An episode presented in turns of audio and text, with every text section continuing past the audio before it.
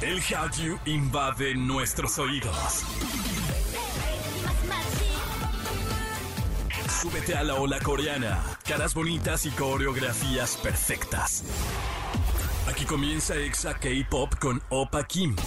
En Exa FM 104.9.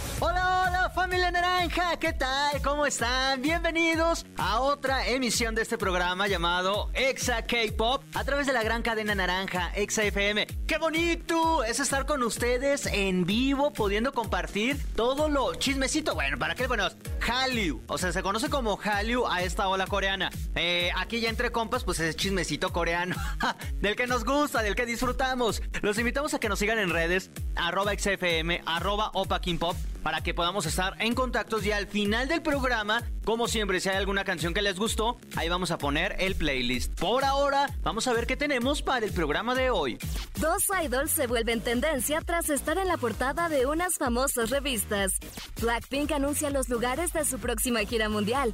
Y Sansi nos habla de la película Akira, un clásico del anime y su regreso a los cines. Y comenzamos con música de One Us, quienes esta semana hicieron su comba con el octavo mini álbum llamado Malus. Malu, Malu, Malu. Y el MV principal es esto que se llama Same Scent. Estos chicos estuvieron hace poco en un programa de televisión en Corea e hicieron un cover de Blood, Sweat and Tears de BTS. Si pueden, chéquenlo. Por ahora vamos a escucharlos. Bienvenidos y en todas partes, ponte Exa. Exa K-Pop. Las dualidades no son varias dualipas repetidas, no, no. Las dualidades son la existencia de dos fenómenos o dos cosas distintas, lo blanco y lo negro, la vida y la muerte, dar y quitar. Y en este mundo, Blackpink nos alegró, pero también nos entristeció. El pasado 6 de septiembre, JY Entertainment reveló oficialmente los detalles de las sedes de la gira 2022 de Blackpink que las llevará a América del Norte y Europa este año antes de dirigirse a Asia, Medio Oriente, Australia y Nueva Zelanda en 2023. En Estados Unidos se presentarán en Dallas, Houston, Atlanta, Hamilton, Chicago, Nueva Jersey y Los Ángeles. Mientras que en Europa recorrerán España, Inglaterra, Francia, Alemania, Holanda y Dinamarca. La buena es que ya están de vuelta con el lanzamiento de su próximo disco, ya también que está cada vez más cerca, el próximo 16 de septiembre. La mala es que nuevamente para esta gira mundial, entre comillas, Latinoamérica ve de lejos. Somos los apestados, amixes, los que no pagaron la colegiatura a tiempo y no nos dejaron presentar examen. Ni modo. Es, no es la primera agrupación que nos lo hace, además. Y, tampoco, en lo personal, pues no me sorprende, porque pues, la sorpresa sería lo diferente. Pero bueno, pues por ahora vamos a escucharlas. Esto se llama Pink Venom y en todas partes, ponte Exa.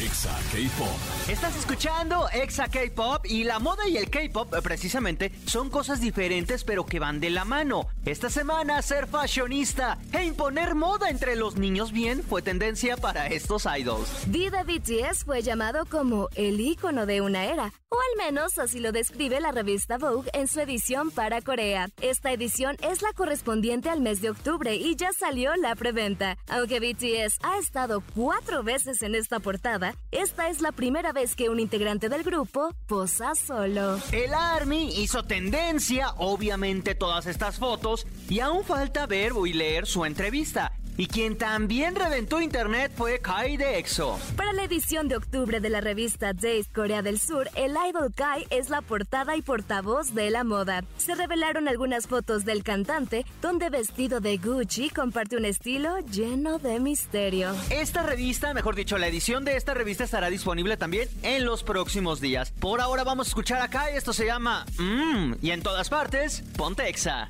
Exa K-Pop. Ya estamos de vuelta en XFM, yo soy Opa Kim y como siempre, este programa se llama Exa K-Pop. Gracias a toda la gente que nos escribe, que nos retuitea, que también eh, le, hacemos repost, porque siempre les he dicho que ustedes cuando vayan, este, eh, estén escuchando el programa y hagan un screenshot a su celular o tomen una foto directamente de su radio o de su del estéreo ahí en su en su en su coche, pues nosotros lo reposteamos. Por eso es importante que nos sigan y que nos encuentren como arroba XFM y arroba Opa Por ahora, en lo que ustedes hacen el proceso, nosotros vamos con lo siguiente.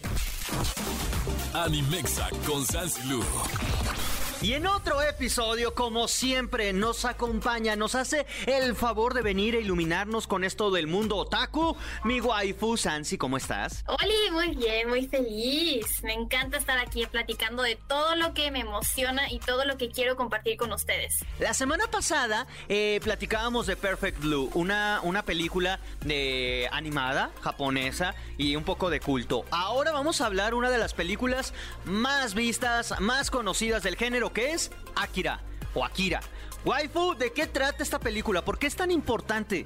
Tiene muchísimas referencias, pero les voy a contar rapidísimo la sinopsis.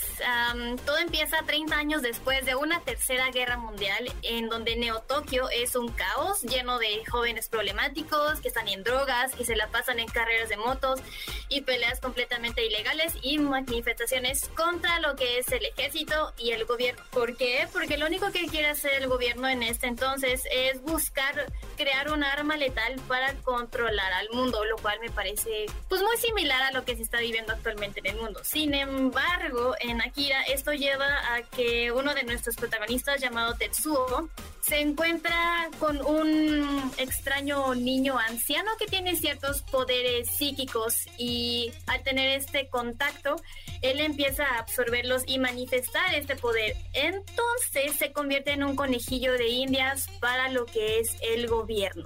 Todo esto con un arte bastante padre, es precioso el arte, la animación, es muy cyberpunk, está increíble. Waifu, la pregunta es, ¿por qué es tan importante Akira en el mundo de la animación y del anime? Porque justamente lo que mencionas es una película de 1988, o sea, ya tiene sus 34 buenos años y empezó a innovar. Es una bebé, los nuevos 30 son los nuevos 15. Bueno, pero en el mundo de la animación un año ya implica muchísimo avance. Aquí ah, en el 1988 implicó que Akira tuviera que crear nuevos colores, creó 50 nuevos colores porque como es una película que todo sucede por la noche, necesitan tener como esta, este contraste entre las luces distópicas y un poquito como de ese rojo que realmente es la pues la firma de lo que es Akira, ¿no? Todo lo que sea rojo sabemos que es Akira y todo lo que sea rojo es como hay, hay cierto problema. Entonces creo que me mejoraron demasiado el uso de los colores para esta serie, pero no solo eso, sino que también es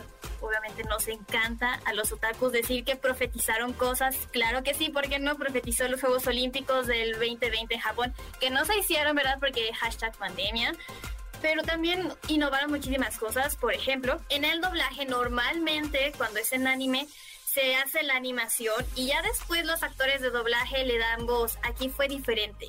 Los actores de doblaje grabaron primero sus diálogos y después los animadores empezaron a emular los movimientos de la boca para que todo fuera muy natural.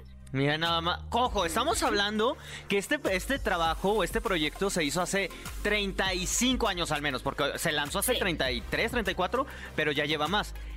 que para aquel entonces era revolucionario. Y sigue siendo, o sea, realmente sigue siendo, porque al final todas estas técnicas no se están usando actualmente. O sea, al final es, ¿sabes qué? Hacemos primero la animación y después va el doblaje. Y no me importa si se sincroniza bien o no con los labios. También algo que pasó es que la música es una parte muy importante aquí, es música industrial, es decir, que utilizan sonidos como de máquinas, sonidos que no son pues naturalmente, sino que los buscan recrear con algún tipo de maquinaria. Sin embargo, esto, este colectivo musical lo mismo pasó con el audio. Ellos jamás vieron nada de la película, nada más se les contó qué tipo de música o de ambientación buscaban y esta música que le hicieron ellos sin saber nada, la pusieron ahí y todo quedó fenomenal. Está, está bastante padre. Próximamente va a regresar eh, a la sala de cines. ¿Sabemos por qué? ¿Cumple un año o cumple algo, algo conmemorativo? Pues no, porque ya vendrían siendo como los 34 años, quizás 35 ah, aprox, pero creo que sí es una película que merece verse en una muy, muy buena pantalla gigante, en la mejor calidad porque realmente cada que la ves le encuentras más detallitos y te das cuenta que la animación que le hicieron obviamente a mano es fenomenal. Parte de la trama que, que, que, vemos en Akira, ¿sabes qué me pasó, waifu? No sé si tú estás de acuerdo, que siento que es como un poco eh, Frankenstein. Ahí, ahí te voy, ahí te voy. a ver, ahí te va. Creo yo que más allá de todo lo que vemos de, de cómo... Es que no les quiero dar spoilers, de, de estas mm, personificaciones del poder o estas eh, demostraciones del poder, creo que va más allá de cómo como seres humanos siempre queremos innovar en tecnología, pero luego no vemos de pronto el futuro. Nadie ve el futuro, pero cómo se puede salir de las manos. Cómo queremos lograr una cosa, pero en, ese, en ese exceso, bueno, mejor dicho, con tal decisión de querer llegar a ese objetivo, caemos en un exceso. Y no sabemos qué hacer, no sabemos cómo reaccionar. Por eso es que el, uno de los personajes principales que tiene todo el poder se vuelve un caos. Y creo que, y ahí decía como Frankenstein, porque lo, recuerdo mucho con Mary Shelley. Bueno, no, obviamente no somos contemporáneos, ella es una genia y es de 1800. Ah, pero la película era eso. En, aquel entonces, Mary Shelley era como: están haciendo un montón de descubrimientos científicos, muchas cosas que de, relacionadas a la tecnología y a la calidad de vida, pero en algún momento no vamos a saber qué no se nos va a salir de las manos y nos puede matar. Eso es Frankenstein y creo que en Akira también pasa un poco lo mismo. Pues es que eso es lo que pasa realmente en la vida, o sea, creo que lo mismo, ¿no? o sea, nos ponen en, un, en una situación donde podría haber una cuarta guerra mundial, lo cual hace completamente cíclica esta película, porque obviamente es la autodestrucción por el poder y repetir los mismos errores una y otra vez, porque estás buscando obtener ser o, querer ser eh, un dios, ¿no? Entonces ahí es donde ya las personas se están equivocando, porque cuando empiezas a buscar este poder, empiezas a equivocarte como previamente ya lo hiciste y se te olvida todo lo que conforma la sociedad, la educación, la seguridad, la política. Entonces, se vuelve el mundo distópico. Y también, por ejemplo, algo que hace muy, muy emblemática y muy de culto esta película es que en el momento en el que la película salió, salió al mismo tiempo eh, Mi vecino Totoro y La tumba de las luciérnagas de Estudio Ghibli. Entonces, en el mercado occidental se tenía pensado que el anime era esto, eran series muy melodramáticas, muy para niñas, sin embargo sale Akira y cambia completamente esta idea porque Akira es muy violenta. Sí, con discursos muy diferentes además. Creo que Akira incluso retrata un poco de lo que se vivía en Japón, porque Japón pues iba reconstruyéndose y tenía barrios pobres, barrios peligrosos, que que con Ghibli no se ve porque Ghibli, o sea, Ghibli está hecho para hacer, o sea, si hay retratos como la tumba de las luciérnagas, que justamente es después de la Segunda Guerra Mundial, pero está retratado como para hacer sentir bien a las personas, mientras que Akira es, sabes que el mundo está consumiéndose por el poder y va a seguir consumiéndose y es la historia que nos han dejado y por eso es tan emblemática porque ha influenciado un montón de películas de la cultura pop, series actuales. Y un dato curioso rapidísimo es que Steven Spielberg y George Lucas les dieron los derechos y ellos lo rechazaron porque dijeron que Akira no iba a ser importante en el mercado de Estados Unidos. Y mira ahora. Y mira ahora, precisamente vamos a ir con música. Tú decidiste poner una canción de Kanye West que es, es, bastante como anormal para exa K-pop. Es de Kanye West, se llama Stronger. Waifu, ¿por qué le escogiste?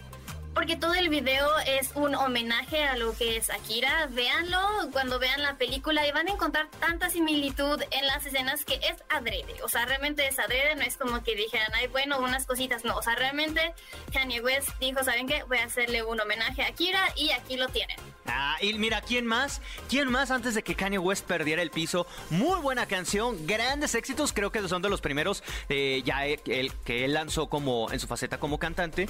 Y bueno, Waifu muchísimas gracias. Próximamente estaremos al tanto a ver en cuáles cines y dónde la podemos ir a ver. Por ahora, recuérdanos tus redes para seguirte, ver, leerte. Arroba Sencillo, Facebook, Instagram y Twitter. Perfecto. Por ahora vamos con música y en todas partes, ponte Exa. Exa K-Pop. Hemos llegado a la parte final de este programa. Yo lo sé, el tiempo pasa demasiado rápido, pero la verdad es que estuvo bien surtidito. Hubo de todo. Recuerden que el playlist lo pueden checar en nuestras redes sociales, arroba XFM y arroba Opa El podcast, por si alguna vez se han perdido uno de los programas y quieren revivirlo o, han seguido semana con semana, pues bueno, lo pueden encontrar en su plataforma favorita como Exa K-Pop. Y agradecemos como siempre a toda la gente que nos escucha en el Estado de México, Ciudad de México México, Celaya, Piedras Negras, Comitán, Guadalajara, Ecuador, Mérida y a todos los que nos escuchan a través de internet. Y los invitamos, los invito, mejor dicho, a que nos acompañen en el próximo programa porque vamos a hablar sobre este nuevo K-drama romántico protagonizado por Chaun-gu y en Chisme Time hablando de K-dramas vamos a hablar de, de toda esta de estos de estas series de televisión de los K-dramas coreanos y cómo han ido cambiando y el impacto en el mundo. Sí, hay muchísimo que hablar. Todo esto en el próximo programa. Cuídense mucho. Yo soy Opa Kim. Sean felices, tomen agüita y los espero en el próximo programa. Anion.